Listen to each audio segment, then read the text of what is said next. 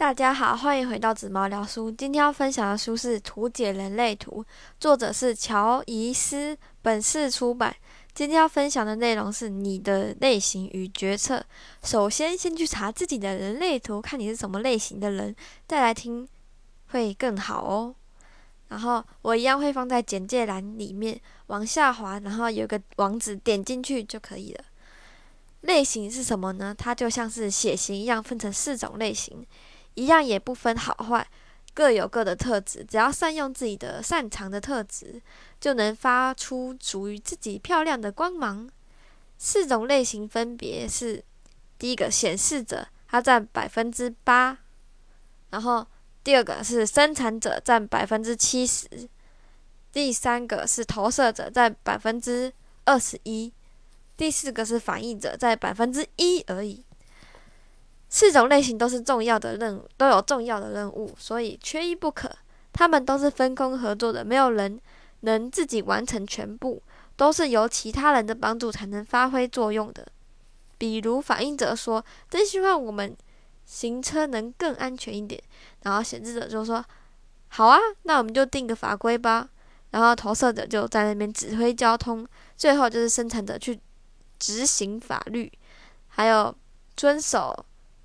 投射者的指挥交通，才有遵守的守法的好公民，让整个交通才能有反应者希望的安全。所以，反应者是提供愿景，显示者是发动，投射者是引导流程，生产者是提供行动力来完成工作。所以你看，这个小小的情境里，没有一个角色是比较厉害的，都是一起工作、一起合作。就像人生有点难，老子帮你变简单的第一集里的第九句，也是在说，每一个事物都有，都是因为有其他事物的支撑而存在的。高下之相迎也，生因生之相合也，先后之相随也，恒也。就是这句话。所以，是不是应该好好听我的 podcast 呀？所以，快去听十遍，你的人生就能像那本书名一样简单。所以，没有比较，没有伤害，每个人都是独一无二的，而每个人都有优缺点。一旦你了解什么才是真正的完美，对你而言，优与缺、优点与缺点都是美，因为这样你才完整。当你知道自己是哪一种人的类型的时候，就知道属于你的人生策略是什么。那就是最适合你的决定方式了，而你也就能更能尊重别人让你看不顺眼的行为了。第一个显示者，他占世界人口百分之八，你们的能量场是封闭的，而且具有反抗性，所以代表你们的存在感很强。只要一开口说话，大家都会忍不住被你们的存在给吸引。他们的说话也会像，也会有一。一定的影响力，显示者是世界上唯一能主动发起的类型。他们的决决策是告知。如果是在古代的显示者的话，他们就是国王或是将军。那现代社会，他们就是天生的领导者，不喜欢被控制，不然他们会感受到愤怒。告知是什么意思呢？告知就是告诉别人你想做什么，你要做什么，明确的传达你自己要的、不要的、自己的想法。但要注意，告知并不一定要得到别人的认同或赞同，你只是把它说出来而已，有点像显化的感觉。它也不代表别人一定要答应你的，你的。你的告知，你只是负责说出你要做什么，因为你有一定的影响力。如果你先告知了别人，也许生产者就会来帮助你完成。所以，首先你要回到自己的内心、内在，你想做什么？因为我们是亚洲人，从小接受的教育不是提倡独立思考，不鼓励举手发问，所以老师问有没有问题呀？台湾学生大部分都是不敢举手，不敢发表出自己的想法。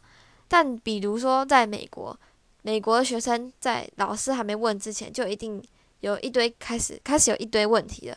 所以多半在台湾的显示者，或是亚洲的显示者，长大后都不太敢说出他们想要干嘛，或是不太知道自己真正想要什么，或觉得自己讲了也没用，或是觉得自己应该都应该他们应该都知道吧，所以他也不必说出来，因为从一开始，比如说。显示者还是小孩的时候，显示者说我不要吃青椒，然后妈妈就会说不能，然后都给我吃下去，不然不能挑食，这样长不高。然后第一次就会有第二次，妈妈第二次还是会还是会不理显示者小孩说他的想法，那这位显示者小孩就会开始有，反正我讲了也没用的想法，久了就演变成叛逆压抑。那他这个显示者的独特能力就会睡着，或是装成生产者，但内心就是一个一把火在烧，忘记了他们其实要只要说出、告知出他们真正的想要的，就一定有就有一定的影响力。或者说，你觉得别人都知道自己的自己要干嘛，所以没有告知，但其实你不说，没有人知道，而且不说清楚也会常常带来误会，让周围的人感到困惑。反而让自己愤怒，有点恼羞成怒的感觉。自己不说又气别人不懂，其实就是在气自己没说啊。所以要记得，一定要说出来，让别人知道啊。而为什么你不说，别人不知道呢？因为你的因为显示者的能量场是封闭的，别人无法透过能量场去感受你们的目的或是你们的状态，所以告知了才可以降低别人的不确定性，或是产生不满或不误会，又造成自己的愤怒。所以一定要说出来呀，显示者。然后第二个生产者，他占世界上百分之七十，他们的能量场是开放的。只要你的剑骨中心有颜色，你就是生产者。生产者有来自剑骨的强大电池，就是一股强劲的工作动力。你是生来建造这个世界的创造者，所以你要有，你会有想做什么的冲动，想做出什么的冲动。不断勤劳工作，乐在工作，从中获得成就感。但获得成在成就感的前提下，你必须先了解自己真实的想法。那如何知道我们自己真实的想法呢？就是问你，问生产者，问对生产者来说最大的礼物，那就是建股了。我很开心，我是纯生产者。生产者有分两种，一个是纯生产者和显示生产者。生产者就是要求完美，做事非常仔细、龟毛。我的家人都是纯生产者，有点恐怖，但也不错。但但家但但但但大家对完美的方向都不一样。两个是对自己喜欢的事要求完美，一个是对工作要求完美，另一个呢就是对所有事情都很龟毛。那显示生产者是追求效率，先求有再求好，但做完后常常会需要再做一次，因为常常遗漏了一些重要的细节，就好像跑步爱切西瓜一样。所以显示生产者就需要需最需要的是就是学习耐性，才不会浪费电池。而这两种人都有荐股哦。那生产。者的人生策略是什么呢？就是等待回应。等待回应的意思就是等待回应。等待回应的意思当然不是什么都不做，那是不可能的，因为生产者就是好动，太多能量一定会释放，一会有一种会有一直想要做事的感觉。所以等待回应的意思是等待别人以 yes no 问句问你，而这个时候才有机会听到自己见骨的回应。进而辨分辨自己是否真的喜欢，是否接受。回想起小时候，我记得我没有很喜欢说话，因为认识的人不多也不熟，所以在外面常常没有安全感，除非有熟的人在旁边，而且有时候还会被骂说是哑巴，要我一定要开金口说话。我觉得啊，搞不好小时候的我，其实别人问我，我都是在用剑骨来回答，别人不知道，所以。觉得我很安静，也觉得我没有反应，那我可能这就真的是被外界影响，导致我现在剑骨正在睡觉，已经被训练成要用嘴巴讲话回答问题，用脑思考。那我觉得我以前蛮厉害的，就是没有人教我，却知道要怎么用剑骨回答。但是呢，要在这个社会中生存，不可能不讲话啊，所以很多人都会。无视自己的剑骨声音，或是已经给他吃安眠药了。那剑骨的声音是怎么样呢？当我们是 baby 的时候，未学语言的时候，发出的声音就是嗯啊，嗯嗯嗯嗯 的声音。所以，是不是其实我们人类是在对话、退化，不是在进化呢？越古老的东西，其实越是真实的答案。科学家根本就是在一一验证、解释古老文化、古老知识，根本就不是在研发、研究新知识啊！当你被问 “yes no” 问句时，肯定的声音就是“嗯嗯嗯嗯”。那否定的意思呢？否定的声音就是没有声音，或是“嗯”。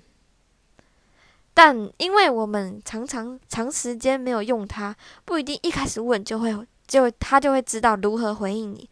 所以练习要有耐心。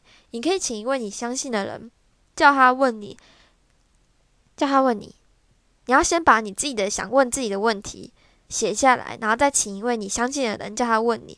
一开始可以问简单的问题，比如说今天晚餐好吃吗？不要说好吃，因为那是用嘴巴说话，那就是代表是用脑想的，脑袋想的不一定是真的。要相信自己的剑骨声音，好吃就是嗯，不好吃，所以就是没声音。久了，你就会发现剑骨还有脑袋的声音回应有些是不一样的。请你相信你的剑骨，它才是对你好的。所以恭喜你，让你的剑骨活起来了。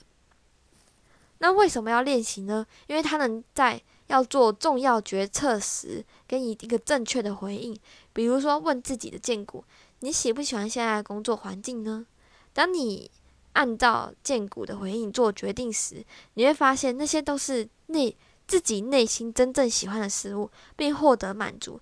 而当生产者主动发起或做的不是自己真正喜欢的话，会有一种挫败感。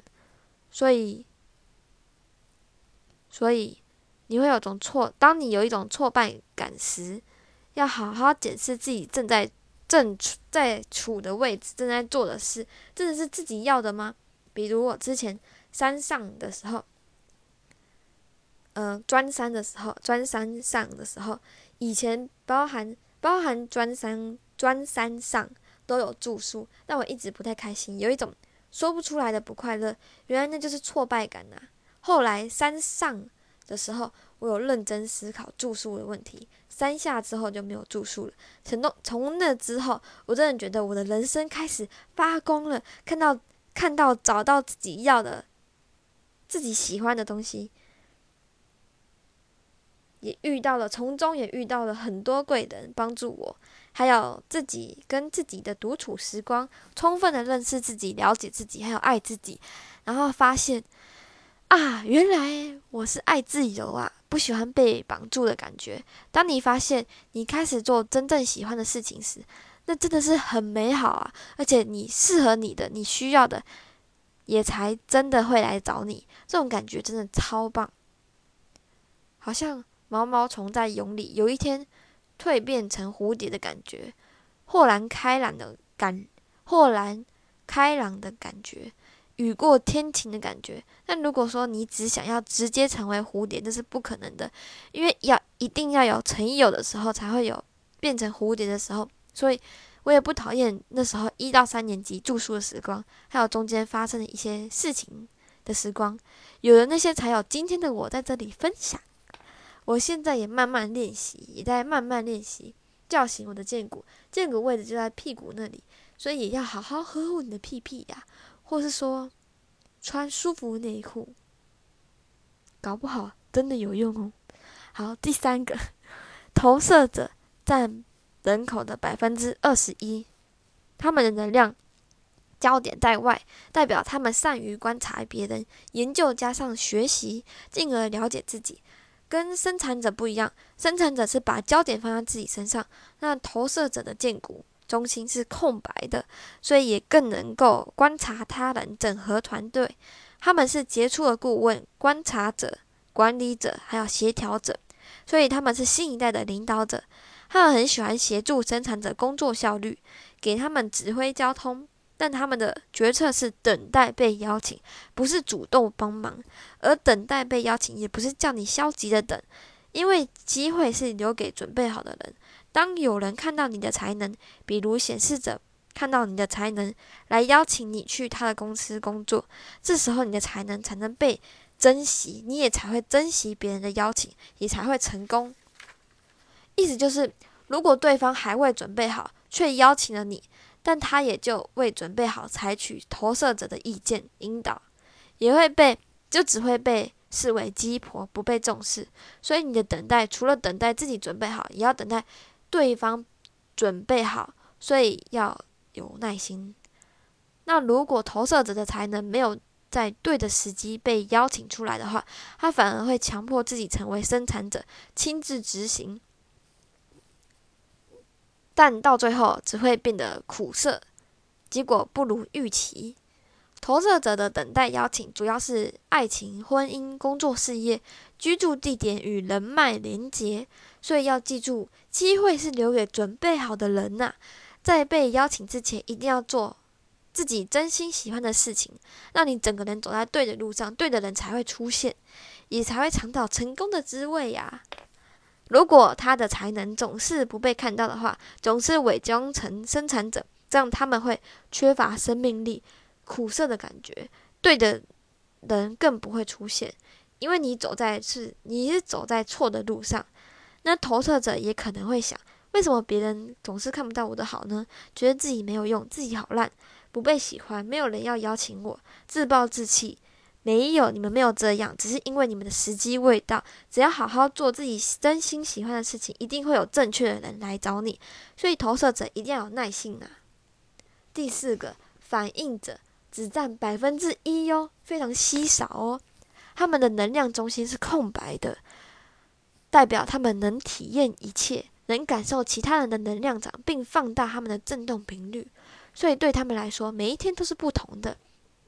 也让其他人更难以琢磨他们的个性、他们的行为，因为他们没有固定的运作方式，所以也可能试图模仿生产者拼命工作或者其他的人。当反应者要做出重大决定的时候，那要怎么办呢？非常酷，他们就像非常原始的人类，他们就是照月亮的运行二十八天。月亮会行经所有闸门，这个闸门呢，以后会介绍。这个闸门会有各种行为感受都不一样，这也是为什么连他自己都觉得每一天的行为都不一样。所以不要因为觉得自己跟别人不一样很奇怪而讨厌自己，因为这就是你，而你的好处就是有二十八天能用不一样的角度、不一样的模式去感受、体会世界。所以我想他们的。功课应该就是用心感受，活在当下。因为二十八天的感受、个体的体会，他们才能做出最适合、最喜欢的决定。那如果二十八天后还是没有做出决定的话，那就要再过二十八天才能做决定。那如果隔几天就忘了呢？那就代表这件事对你无关紧要，没必要因为它浪费二十八天。的决定，反应者对环境非常敏感，所以一定要每天好好的跟自己独处，跟自己对话，五分钟也好，也要多跟大自然接触，摸摸土啊，看看月亮啊，还是这样子，就是有助内脏平衡、内在平衡。因为他们每天都不一样，所以也喜欢跟小孩玩，因为小孩也是每天都不一样。我没有认识反应者。我目前都没有认识反应者，感觉如果有这种朋友，应该很有趣。当反应者不了解自己的设计时，会有一种一直想要成为别人的感觉，执着于自己一定要有固定的模式时，会感到失望。就像胖的时候穿自己瘦的时候的衣服，往往会对自己感到失望。当你放下你的执着，了解自己能体会不一样的感受时，是一件很美好的事实。你也会喜欢。每天活着的乐趣，每天都是崭新的一天。那今天的分享就到这里了，希望你们有更了解自己的行为模式。